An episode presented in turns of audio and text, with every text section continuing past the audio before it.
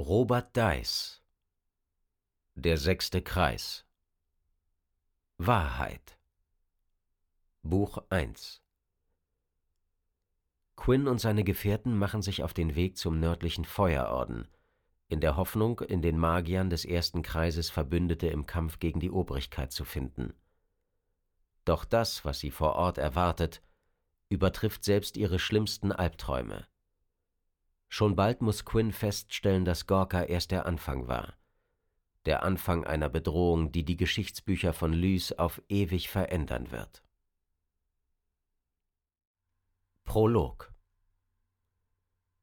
Der Mond über Lys stand tief, und doch erreichten seine blassen Strahlen kaum die Erde des feuchten Waldbodens. Zu dicht war das rote Blätterdach. Ungewöhnliche Stille lag in der Dunkelheit des Feuerwaldes. Die sonst so geschäftigen Nachtjäger blieben ängstlich in ihren Bauten, verbargen sich in den Baumwipfeln oder suchten argwöhnisch das Weite. Selbst die Schatten, die für gewöhnlich furchtlos durch die Nacht huschten, verhielten sich fremdartig, ja gar bedrohlich.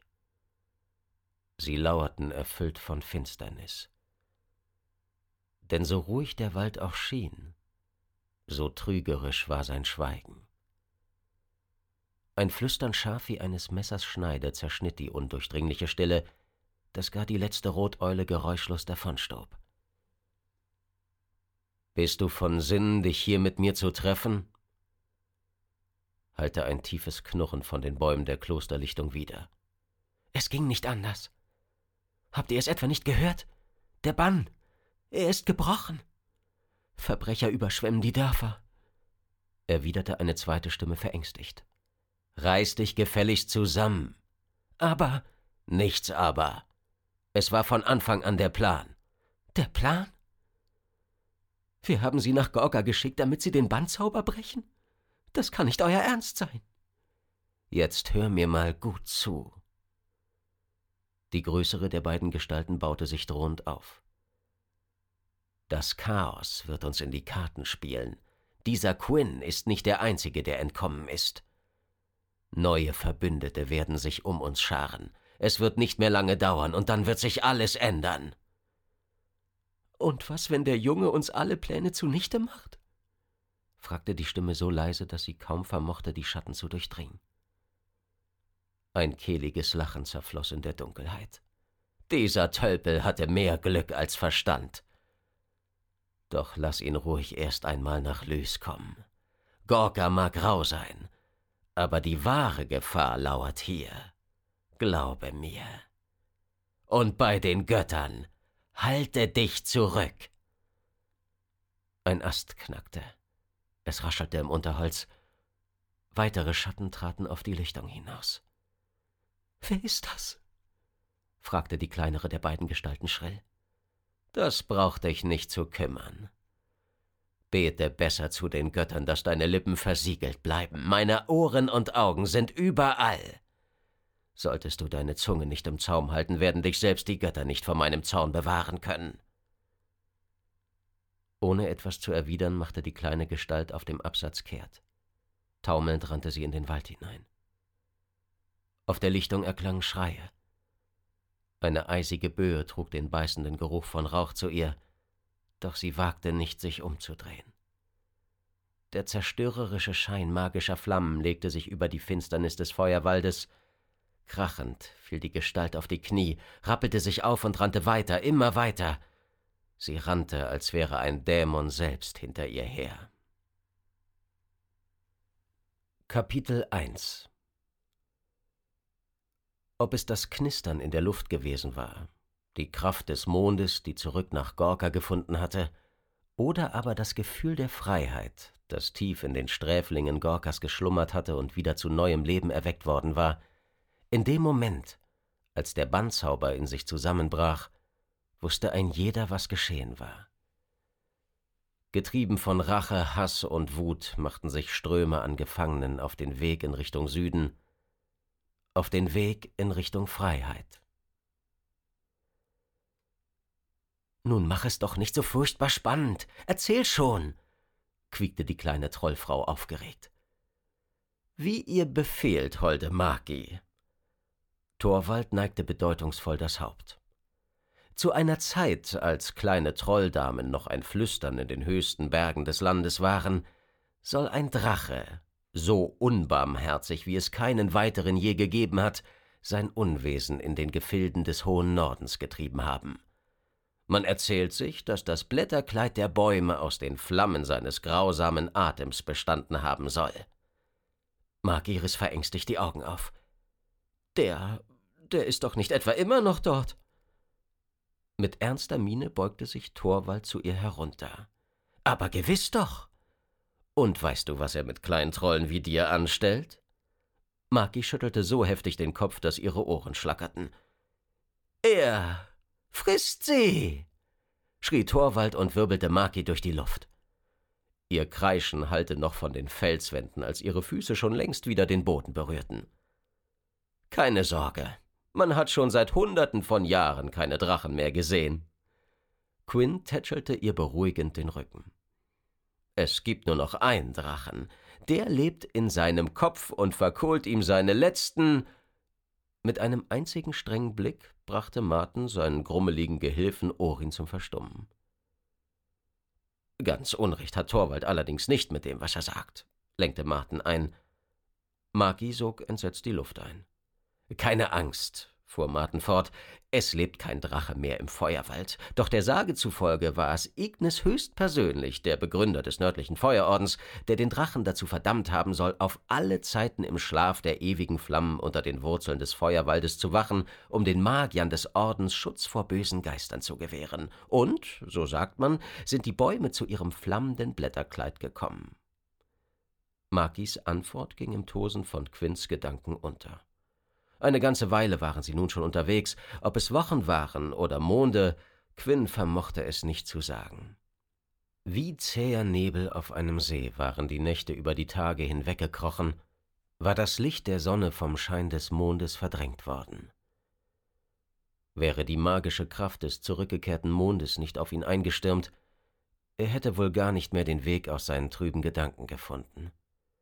Viel zu viele Leben hatte er in seiner Zeit in Gorka gelebt, viel zu viel hatte dieses Leben, das gar nicht mehr so richtig seines war, ihm abverlangt. Er fühlte sich um Jahre gealtert. Er war ein gebrochener Mann gefangen im Körper eines Jünglings. Daran erinnerte ihn nicht zuletzt der schwarze Lederhandschuh über seiner rechten Hand. Der Handschuh, der doch nicht in Vergessenheit geraten lassen konnte, was Quinn so gern vergessen wollte, dass er ein Untier war. Nie würde ihn seine aschfahle Haut unter dem Handschuh vergessen lassen, was er angerichtet hatte, was er dem Orkstamm angetan hatte. Nacht für Nacht träumte er von dem Blutrausch, in dem er über das Dorf der Orks hinweggefegt war. Nicht nur einmal war Quinn von seinem eigenen abartigen Lachen aufgewacht, das einem das Blut gefrieren ließ. Und selbst in den Nächten, in denen ihm das erneute Durchleben seiner Untaten erspart blieb, suchte ihn ein Traum heim, der ihn nicht weniger ängstigte, entsprang er doch nicht seiner eigenen Erinnerung. Immer wieder träumte Quinn von einem Baum, wie er ihn noch nie zuvor gesehen hatte. Ein Baum, der älter schien als das Land, auf dem er wuchs, von seinem schwarzen Stamm und Ästen ging ein Glühen aus, das nicht von dieser Welt sein konnte. Vor dem Baum kniete eine Gestalt, gekleidet in schwarze Lumpen. Eine Stimme rief Quinn zu sich heran. Doch jedes Mal, wenn er bei der Gestalt anlangte und sie sich zu ihm umdrehte, erwachte er schweißgebadet aus dem Traum. Quinn hatte das Gefühl, allmählich den Verstand zu verlieren. Er wusste nicht, ob die Dunkelheit, die sich seiner bemächtigt hatte, jemals wieder von ihm weichen würde. Seit dieser schicksalhaften Nacht in den Kellern Wolters erwachte die kalte Schlange in ihm bei dem geringsten Anflug von Zorn und versuchte sich an die Oberfläche zu drängen. Es kostete Quinn all seine Willenskraft, ihrer unbändigen Kraft standzuhalten. Es wäre so viel leichter für ihn, seiner Wut freien Lauf zu lassen, all den Schmerz und die Trostlosigkeit einfach rauszubrüllen, alles kurz und klein zu schlagen, wäre seine Angst vor möglichen Folgen nicht so groß. er hätte der kalten Schlange schon längst das Zepter überlassen. Am liebsten hätte Quinn sich in einer verlassenen Höhle im dunkelsten Eck zusammengerollt und sich von der Dunkelheit in ihm auffressen lassen. Er hatte genug vom Kämpfen. Er hatte genug davon, ein wandelndes Pulverfass zu sein, das bei der geringsten Kleinigkeit in die Luft gehen konnte. Er hatte genug von diesem vermaledeiten Mond, der seine Mana-Wellen schlagen ließ. Martin hatte ihn zwar davor gewarnt, dass sich sein Mana im Angesicht der ungezügelten Macht des Mondes verändern würde, aber keine seiner Warnungen traf auch nur im Ansatz das magische Chaos, das der Mond frei vom Bandzauber in Quinn verursachte. Manchmal begann seine Haut ohne Vorwarnung bläulich zu glühen und zu kribbeln, als würde ein Heer an Drachenameisen über ihn herfallen. Wenn Quinn versuchte, einen Zauber zu wirken, fühlte er sich an die Anfänge in Volta zurückerinnert. Entweder es geschah rein gar nichts, oder Quinn entzündete gleich eine ganze Feuersäule statt einer einfachen Flamme. Ganz zu schweigen von den Niesanfällen, die ihn immer wieder heimsuchten und bei denen er je nach Tagesform Flammen oder Eisfeuer spuckte. Vielleicht wäre eine einsame Höhle ja wirklich der beste Ort für ihn, dachte Quinn erschöpft. Eine Hand legte sich sanft auf seine Schulter. Die Zeit wird dich heilen. Es wird der Moment kommen, in dem du verstehen wirst, wozu das alles gut war. Du bist nicht allein. Quinn blickte in die trüben Augen seines Meisters. Der Anflug eines Lächelns umspielte sie. Quinn nickte ihm dankbar zu. Der Verrat und Verlust seines Bruders hatten Martin stark zugesetzt. Sie alle hatten viel durchgemacht. Zu wissen, dass er nicht allein war, gab Quinn den Mut und die Kraft, die er brauchte, um den anstehenden Aufgaben die Stirn bieten zu können. Quinn hatte große Angst davor, sich den Magiern und Magierinnen des nördlichen Feuerordens erklären zu müssen. Vorausgesetzt natürlich, sie gewährten Marten und ihm überhaupt Zutritt zum Kloster. Immerhin war Marten für den Mord an seinen Ordensbrüdern und Schwestern verurteilt worden. Wer konnte schon wissen, ob irgendjemand Martin glauben würde, dass er zu Unrecht verurteilt worden war? Und wer konnte schon wissen, ob Quinn im Land jenseits der ehemaligen Sträflingskolonie nicht bereits als Schwerverbrecher gesucht wurde? Was, wenn sie ihn augenblicklich verhafteten und an die Obrigkeit auslieferten? Quinn bezweifelte, dass er aus einem Prozess über die Zerstörung des Bandzaubers mit dem Leben davonkommen würde. Er konnte nur hoffen, dass Martin Recht behielt und es immer noch Ordensbrüder gab, die an seiner Unschuld festhielten und ihn unterstützen würden. Mit Martin an seiner Seite würde Quinn es schaffen, den Ordensmitgliedern Rede und Antwort zu stehen und sie von ihrer Sache zu überzeugen. Der Feuerorden war ihre einzige Hoffnung darauf, der Obrigkeit die Stirn zu bieten. Ohne die Unterstützung einer der mächtigsten Orden von ganz Lys würde ihnen kein weiterer Orden Gehör schenken, ganz zu schweigen von Glauben. Sie konnten sich schlecht zu fünft gegen die Regierenden eines Landes zur Wehr setzen. Unmöglich. Quinn atmete tief durch. Irgendwie mussten sie es. Makis entsetzter Aufschrei riss ihn aus seinen Gedanken. Maki! Wie von der Götterbiene gestochen, rannten sie los, um zu der kleinen Trollfrau aufzuschließen, die in gespannter Erwartung auf den Feuerwald bereits vorausgewuselt war. Quinn stockte der Atem. Nicht etwa wegen der Aussicht auf das glühend rote Blättermeer, das sich am Fuße des Gebirges in sämtliche Richtungen ausbreite, soweit das Auge reichte, sondern wegen der großen, tiefschwarzen Rauchsäule, die von einer Lichtung inmitten des Feuerwaldes aufstieg. Bei den Göttern, entfuhr es Martin. In seinen Augen stand das blanke Entsetzen geschrieben. Eine solche Rauchsäule konnte von keinem gewöhnlichen Feuer kommen. Quinn kannte nur eine Magie, die ein solches Feuer verursachen konnte. Die Magie, mit der Quinn sich geschworen hatte, nie wieder etwas zu tun haben zu wollen. Mit all ihrer entsetzlichen Kraft reagierte die kalte Schlange in ihm auf die Macht, die von dem Feuer weit unter ihnen ausging. Schweigend waren sie nebeneinander hergegangen, bis die Nacht über ihnen hereingebrochen war. Auch am Morgen war keiner von ihnen zu vielen Worten aufgelegt gewesen, Selbst Torwald und Maki schien es die Sprache verschlagen zu haben. Sie alle waren mit ihren eigenen Gedanken beschäftigt.